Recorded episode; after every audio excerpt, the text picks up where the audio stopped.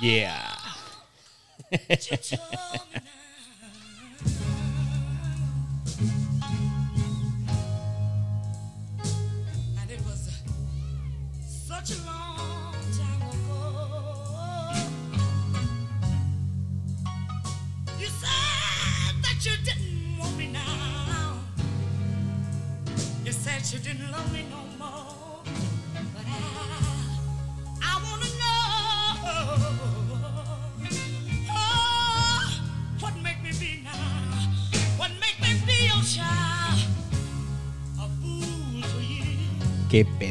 Pedazo de inicio de ciberdiario.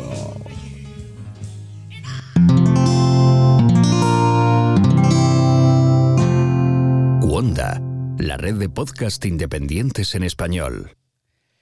Bueno, bueno, bueno, bueno. Estaba haciendo tiempo ahí que estábamos el amigo o amiga Ámbar y yo. Digo él o la porque a través de su perfil de Twitter no sé si es él o ella.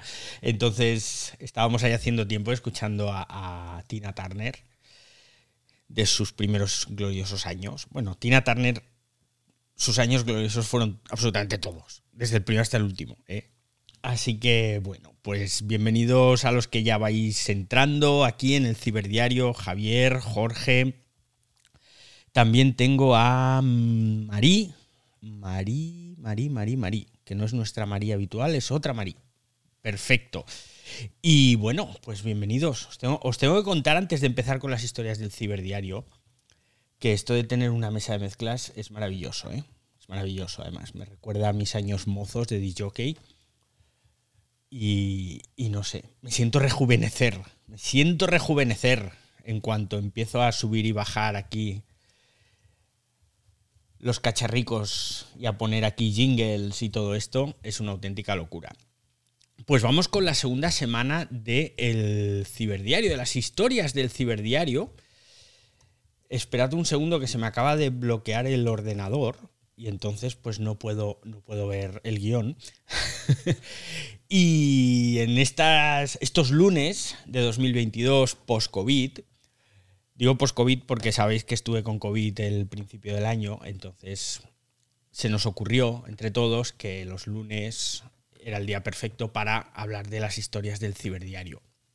Y en las historias del ciberdiario, pues lo que os voy a contar es un poco estos últimos 20 años de, de avances tecnológicos, que no han sido pocos, pero desde el punto de vista mío, y solo mío, es decir, desde el punto de vista del periodista tecnológico que ha estado escribiendo de tecnología en un montón de medios nacionales e internacionales, eh, de enviado especial aquí, allá, y también pues contándoos cómo empecé a escribir.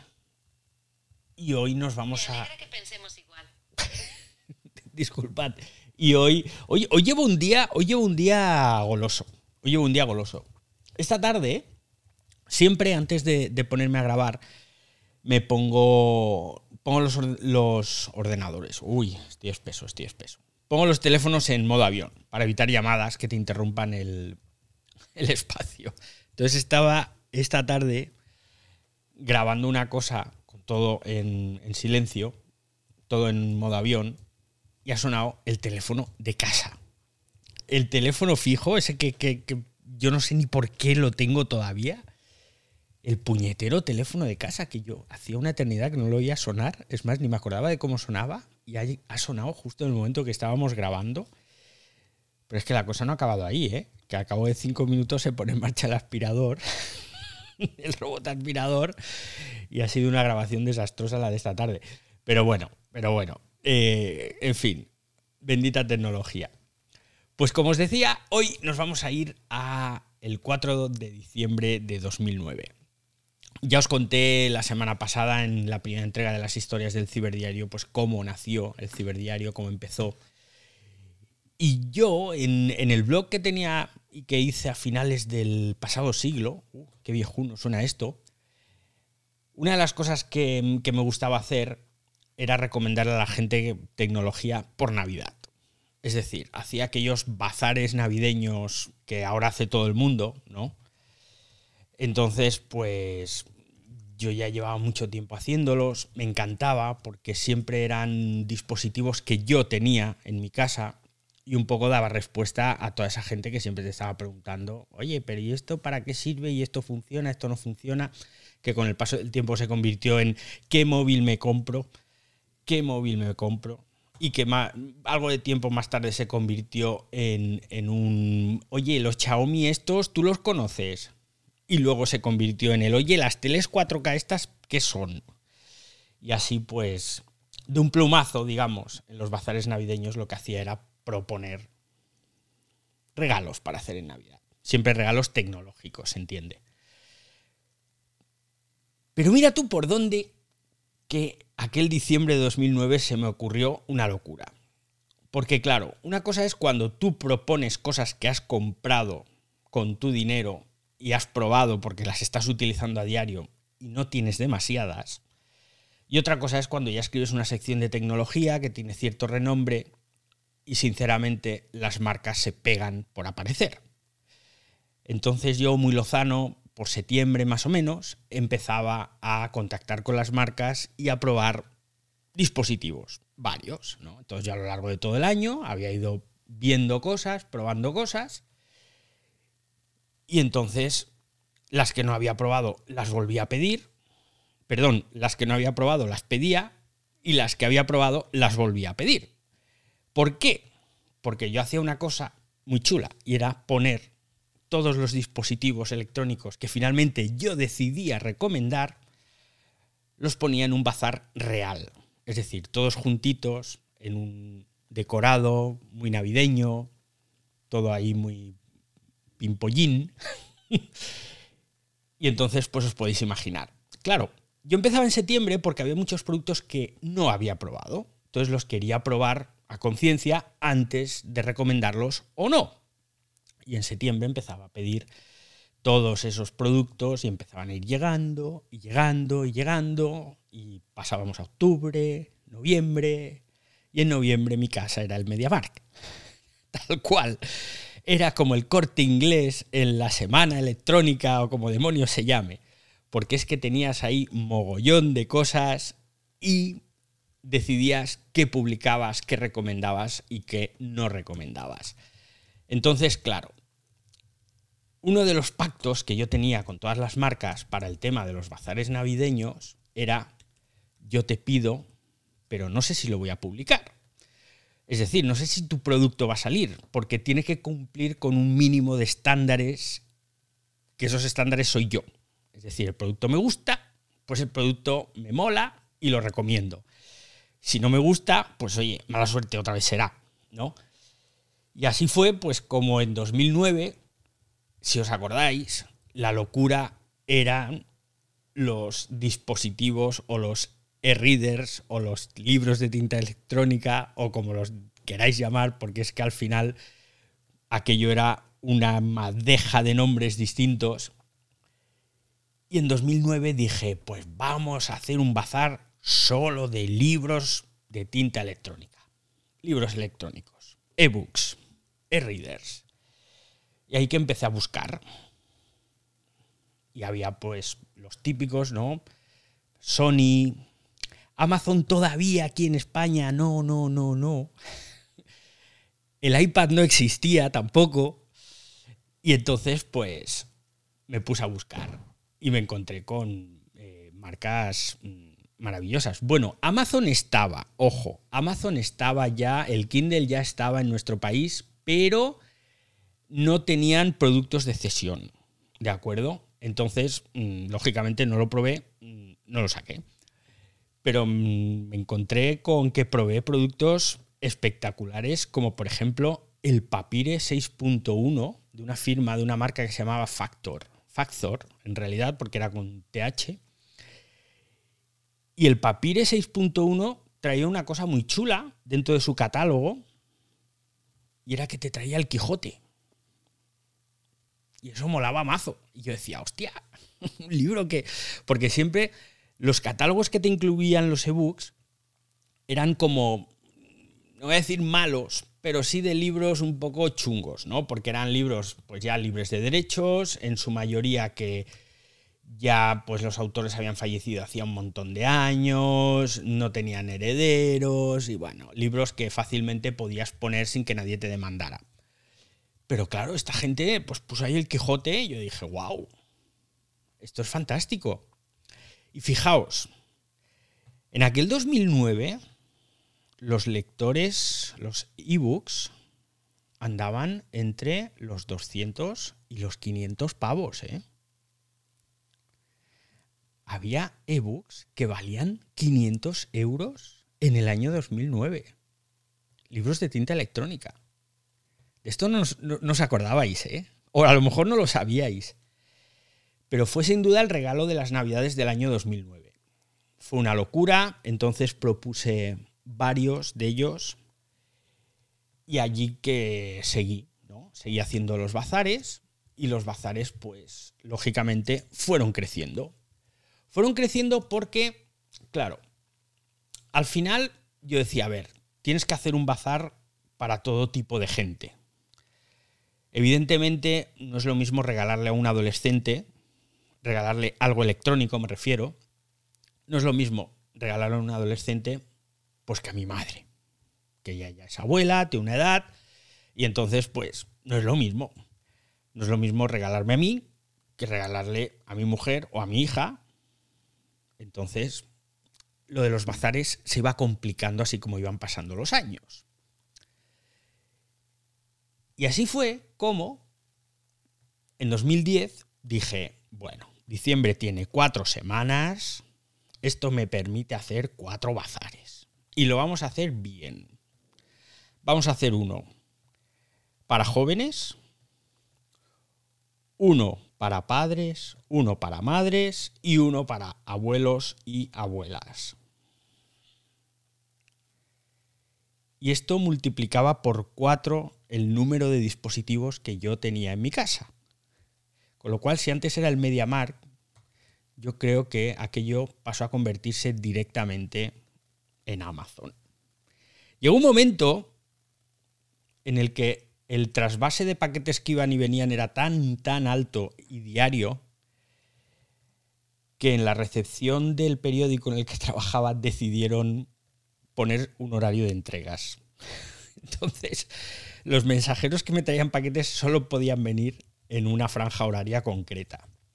Incluso llegaron a habilitarme un almacén para que yo guardara todos los productos electrónicos en la época navideña que tenía que probar y luego tenía que recomendar o no recomendar. Y ahora os lo estáis preguntando. ¿Te quedabas esos productos?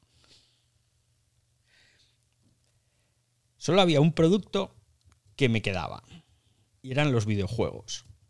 Básicamente porque enviar un videojuego por mensajero, bueno, te sale, te cuesta una cantidad, pero encima recogerlo, pues te cuesta muy caro. Y los videojuegos tenían el, el gusto de regalármelos. Aparte que, por ejemplo, devolver ya, cuando los videojuegos llegaron a en formato electrónico, devolverlos era un poco duro, ¿no? Porque, claro, ¿cómo vas a devolver? No puedes devolver un código que ya has utilizado. Pero lo demás sí, lo demás se devolvía absolutamente todo. Y ojo, ¿eh? No porque las marcas te lo pidieran siempre, que había veces que a las marcas se les olvidaba. Pero ya era por vergüenza torera. No, no pasa nada, va, pero si es que hace seis meses que lo tienes, digo, ya, sí, pero yo es que no, prefiero devolveroslo. No, si esto ya no le vamos a dar más rotación, no lo vamos a enviar a más medios. Porque ¿cómo funciona esto de las rotaciones de producto entre los medios tecnológicos? No funciona como por ejemplo en el caso de los coches. A los que os guste el motor, pues sabéis que hay publicaciones que se dedican a, hablar solamente de nuevos modelos de vehículos.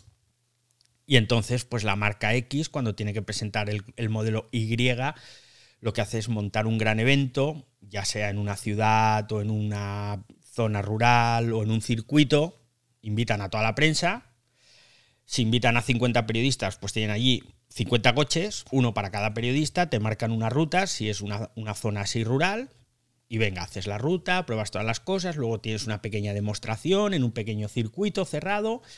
Otras veces es un vehículo deportivo, te llevan a un circuito de verdad y allí pues haces el, el- intentas hacer, ¿no? De piloto.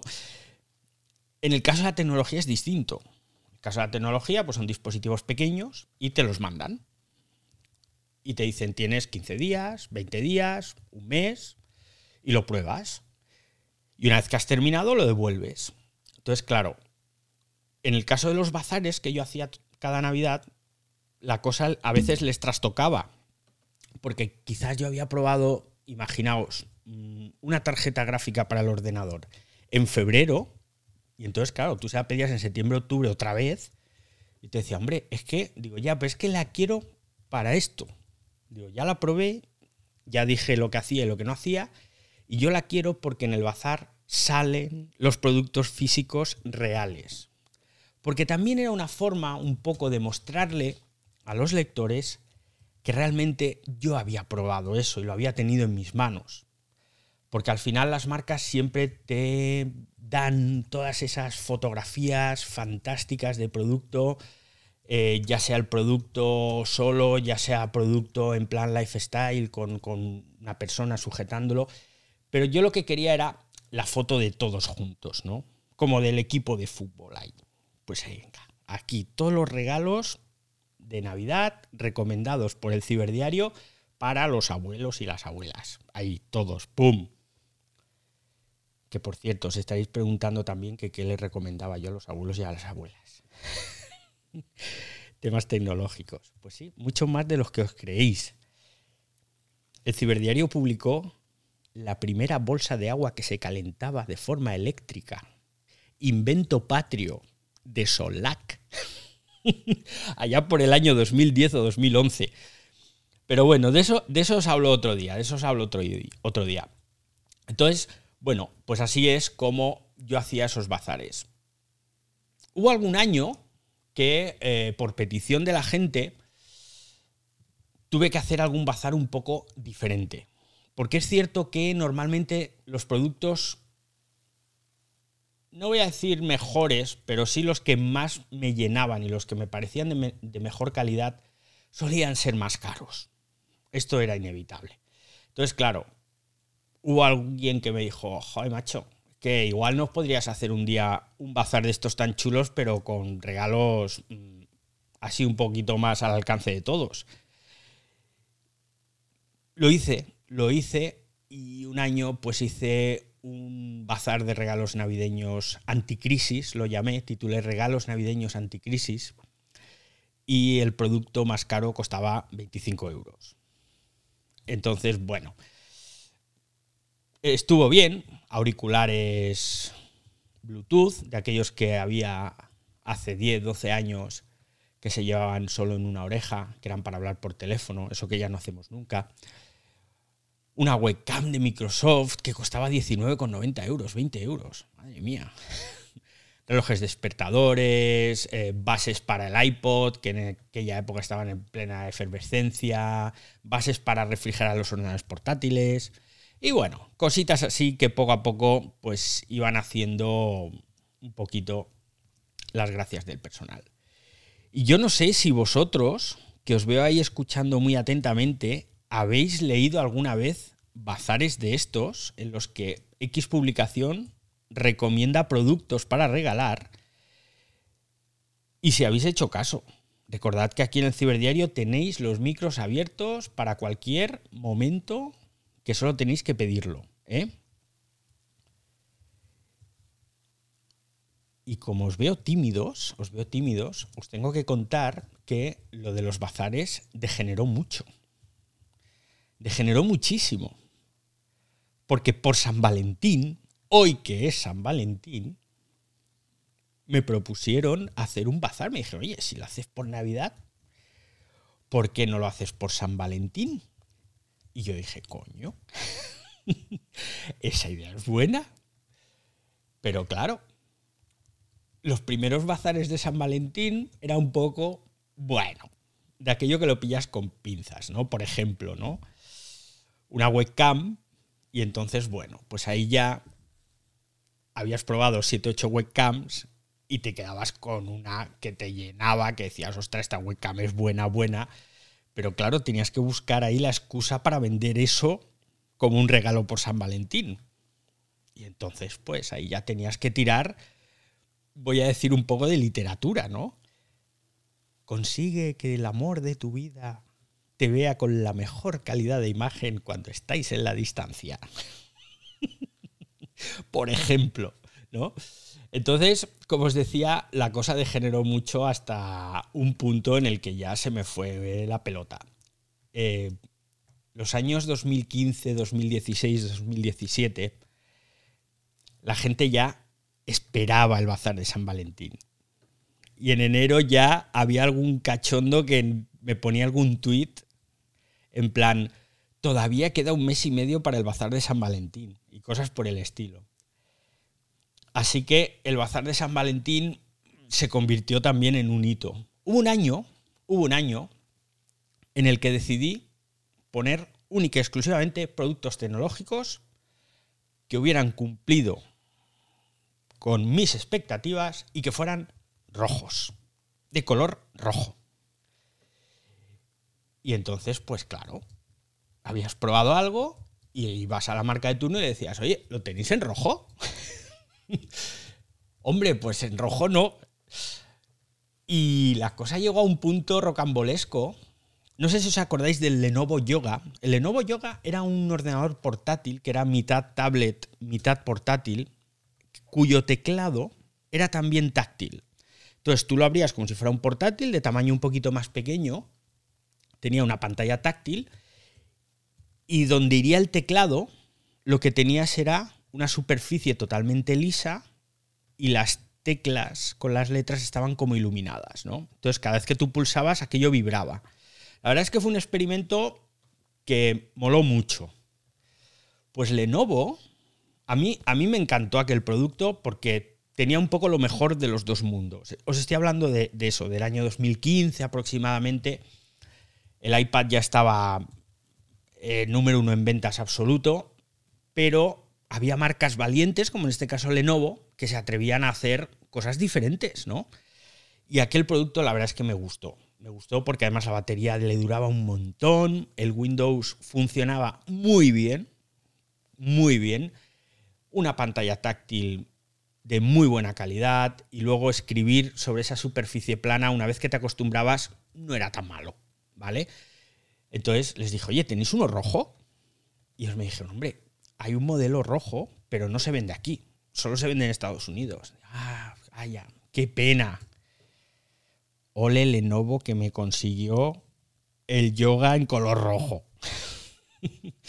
Con el teclado americano, pero me lo consiguieron. Y ese fue, pues, uno de los, de los bazares más locos, posiblemente, el de San Valentín, que todos los productos eran rojos. Pero como os decía, pues también hice bazares para el Día de la Madre, bazares para el Día del Padre, y así pues suma y sigue. Los productos, como ya os decía, llegaba luego enero, sobre todo con los navideños, y empezabas a devolverlos. Entonces empezabas a devolverlos y aquello era otra vez volver a poner horarios allí en la recepción del periódico para la recogida de los paquetes y sobre todo intentar coordinarlo todo muy bien, porque ya os digo yo que no fue la primera vez que de repente en Nintendo decían, oye, que en lugar de la Nintendo de turno mm, me ha llegado un ordenador portátil que está muy bien, pero yo quiero mi Nintendo y el del ordenador tenía un móvil y el del móvil tenía la Nintendo. Entonces eso pasó más de una vez y fueron cosas pues curiosas. Y bueno, y hasta aquí, a no ser que me digáis lo contrario, el ciberdiario de hoy. Que al final pues se nos ha unido más gente. Hombre, veo aquí a Miquel, que hacía mucho tiempo que no le veía, por cierto, a Miquel. Ah, también a, María Teresa, también hacía tiempo que no la veía. Bienvenidos. Eh, bueno, se ha unido Néstor, se ha unido Jorge, Mirka, José. También tenemos a Det. Y hasta aquí el ciberdiario de hoy. Os he hablado de las historias del ciberdiario, os he contado lo de los bazares tecnológicos que empecé yo en mi blog a finales del siglo pasado, que la cosa luego degeneró de una forma terrible, ¿no? Convirtiendo mi casa en, en un almacén de Amazon prácticamente y haciendo bazares de todo tipo. Los bazares se siguen haciendo, se siguen haciendo mucho, pero yo creo que ya es más por meter producto, ¿no? Es cierto que nosotros nunca cobramos absolutamente nada de publicidad, desgraciadamente para mí, porque quizás ahora viviría un poquito mejor. Entonces no cobrábamos publicidad, los productos se devolvían, éramos bastante honestos en aquel sentido, en ese sentido. Pero bueno, yo personalmente disfruté como un enano haciendo todos esos bazares. Y tengo una última anécdota que me pasó eh, un año con unos renos. De verdad. Pero eso os lo voy a contar otro lunes. Así que recordad que el ciberdiario lo grabamos todos los días aquí en directo a través de Twitter Spaces y que en un ratito lo tendréis ya en formato podcast. Nos vemos mañana de nuevo aquí en Twitter Spaces a las 8 de la tarde, hora española. Soy Usuario Arraez. ¡Hasta luego, usuarios!